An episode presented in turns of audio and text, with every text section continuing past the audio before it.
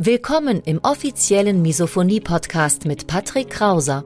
Misophonie, der Hass auf Geräusche, ist weit verbreitet, aber in der Öffentlichkeit wenig bekannt. Betroffene reagieren plötzlich mit Wut, Panik und Aggression auf Schmatzgeräusche sowie auf andere alltägliche Geräusche. Oftmals fühlen sie sich gezwungen, die jeweilige Situation zu verlassen. Dein Gastgeber und Wegbegleiter Patrick ist selbst betroffen und hat es geschafft, einige seiner Trigger abzumildern und manche sogar zu löschen. Im Misophonie-Podcast erfährst du, wie auch du deine Reaktion auf Geräusche abmildern kannst, um wieder mehr Lebensfreude und Lebensqualität zu erleben. Und jetzt viel Spaß mit dieser spannenden Podcast-Folge.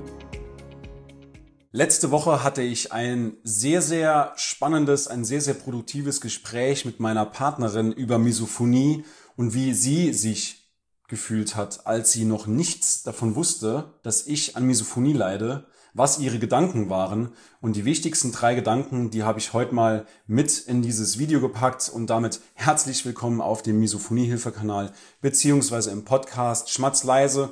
Mein Name ist Patrick Krauser und du bist hier genau richtig, wenn du nach Möglichkeiten, nach Techniken, nach Strategien suchst, wie du deine Misophonie im Alltag noch besser kontrollieren kannst und wie du auch dein Sozialleben ohne Einschränkungen genießen kannst. Steigen wir sofort ein und zwar in diesem Video beziehungsweise in dieser Episode mal die drei Dinge, die drei Gedanken, die meine Partnerin mir mitgegeben hat, wie sich Angehörige fühlen, wie sich das Umfeld fühlt, wenn du Misophoniker bist oder in meinem Falle, wie sich meine Partnerin gefühlt hat, als sie noch nichts von meiner Misophonie wusste und wie das für sie war, wie ihr Alltag ausgesehen hat. Sehr, sehr spannend.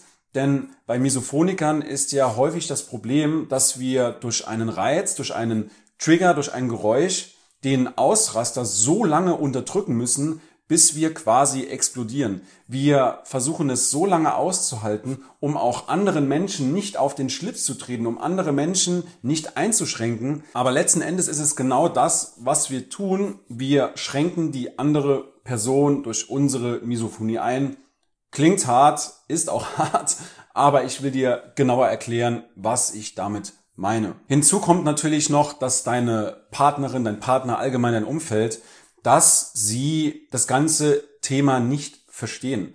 Weil du musst auch mal sehen, für dein Umfeld, für deine Familie, für deine Freunde, für deine Arbeitskollegen ist das Thema Misophonie wahrscheinlich genauso wie für dich noch relativ neu. Das bedeutet, es ist an dir, es ist deine Verantwortung, dass du mit Geduld in Vorleistung gehst bei deinen Angehörigen. Du musst verständnisvoll für sie sein. Und ich weiß, das fällt extrem schwer, wenn man Sätze hört wie stell dich nicht so an, das hab ich auch, obwohl sie damit dann nur solche Gänsehautmomente meinen. Hör doch einfach weg. Du musst dich abhärten, du musst das aushalten. Und das ist natürlich sehr, sehr schwer, dann bei solchen negativen Kommentaren ruhig zu bleiben und mit Geduld in Vorleistung zu gehen. Sehr, sehr anspruchsvoll. Das erfordert sehr, sehr viel Disziplin und einen sehr, sehr guten Willen. Und für dieses Video möchte ich noch kurz den Begriff der Co-Abhängigkeit klären. Vielleicht ist die Co-Abhängigkeit nicht zu 100 Prozent auf die Misophonie übertragbar, aber der Begriff der Co-Abhängigkeit passt insofern, dass auch bei zum Beispiel alkoholkranken Menschen das Umfeld sehr, sehr stark mitleidet. Das bedeutet, dass sich weitere Personen, insbesondere die Angehörigen, die in diese Abhängigkeit verwickelt sind, dass die ihre eigenen Bedürfnisse hinten anstellen, dass die ihre Gefühle unterdrücken, dass sie ihre Lebensinhalte stark vernachlässigen. Und das geht eindeutig in die Richtung der Angehörigen. Denn auch bei Misophonikern, bei Angehörigen von Misophonikern ist es so, dass sie sich im Alltag einschränken, um bloß keine Geräusche zu machen. Sie laufen regelrecht auf Samtpfoten durch die Wohnung, durchs Haus um keine Geräusche zu produzieren. Und das ist natürlich auch eine starke Einschränkung für deine Angehörigen. Kommen wir jetzt mal zu den drei Gedanken, die meine Partnerin mir mitgegeben hat für dieses Video. Und zwar der erste Gedanke, dass deine Angehörigen deine Reaktion auf sich beziehen. Sie beziehen deine Wut, deine Aggression, deine Flucht oder Kampfreaktion im schlimmsten Falle auf sich beziehungsweise auf ihren Charakter, auf ihre Persönlichkeit. Sie fühlen sich vielleicht sogar etwas angegriffen Und du musst dir vorstellen, niemand wird gerne permanent belehrt.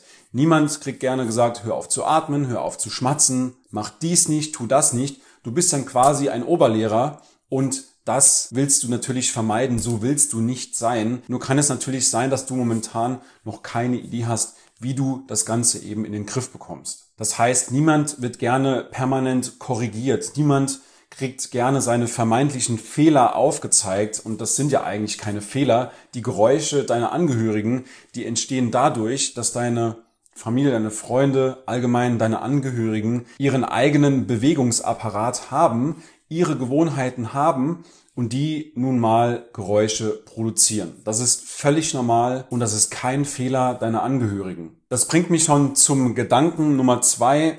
Durch deine Reaktion denken sie, dass sie einen Fehler begehen. Deine Angehörigen haben ihren eigenen Bewegungsapparat, der nun mal Geräusche produziert und es ist kein Fehler von ihnen zu atmen. Es wäre sogar schlecht für sie, wenn sie nicht atmen würden. Spaß beiseite. Es wäre schlecht, wenn sie nichts essen würden. Und versuch deinen Angehörigen mit Geduld zu begegnen. Und korrigiere sie nicht ständig, weil niemand will mit jemandem zusammenleben, der einem permanent korrigiert oder Fehler aufzeigt. Das ist völlig normal. Und in letzter Konsequenz Gedanke Nummer drei, dass sich deine Angehörigen, dein Umfeld von dir distanzieren, sie entfremden sich vielleicht sogar, sie isolieren sich von dir, sie laden dich vielleicht nicht mehr zu Feierlichkeiten ein oder sie verbringen auch mal gerne Zeit ohne dich, sie sind vielleicht froh, wenn du nicht da bist. Das sind harte Wahrheiten und das war für mich natürlich auch eine bittere Pille zu schlucken, aber im Endeffekt, das sind alles wahre Worte. Nummer eins, dass sich deine Angehörigen eingeschränkt fühlen und sie beziehen deine Reaktion auf Geräusche, auf sich, auf ihre Persönlichkeit, auf ihren Charakter.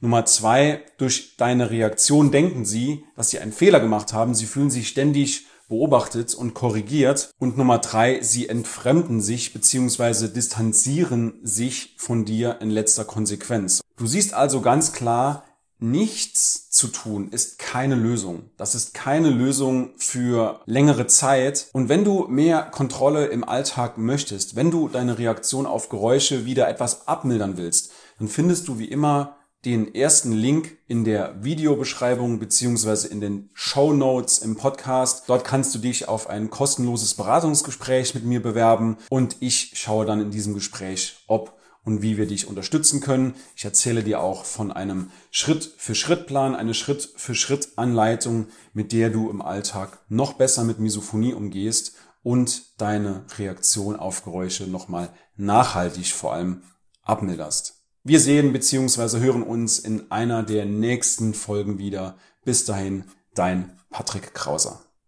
Schön, dass du heute wieder dabei warst. Du hast schon mehrmals erfolglos versucht, Geräusche zu ignorieren, auszuhalten oder zu akzeptieren. Deine Misophonie wurde im Laufe der Jahre immer schlimmer, alte Trigger wurden intensiver und neue Trigger kamen hinzu?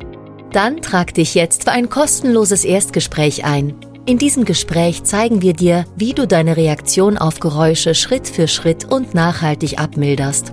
Gehe jetzt auf www.patrickkrauser.de und buche deinen Termin. Den Link findest du in der Beschreibung. Bis gleich!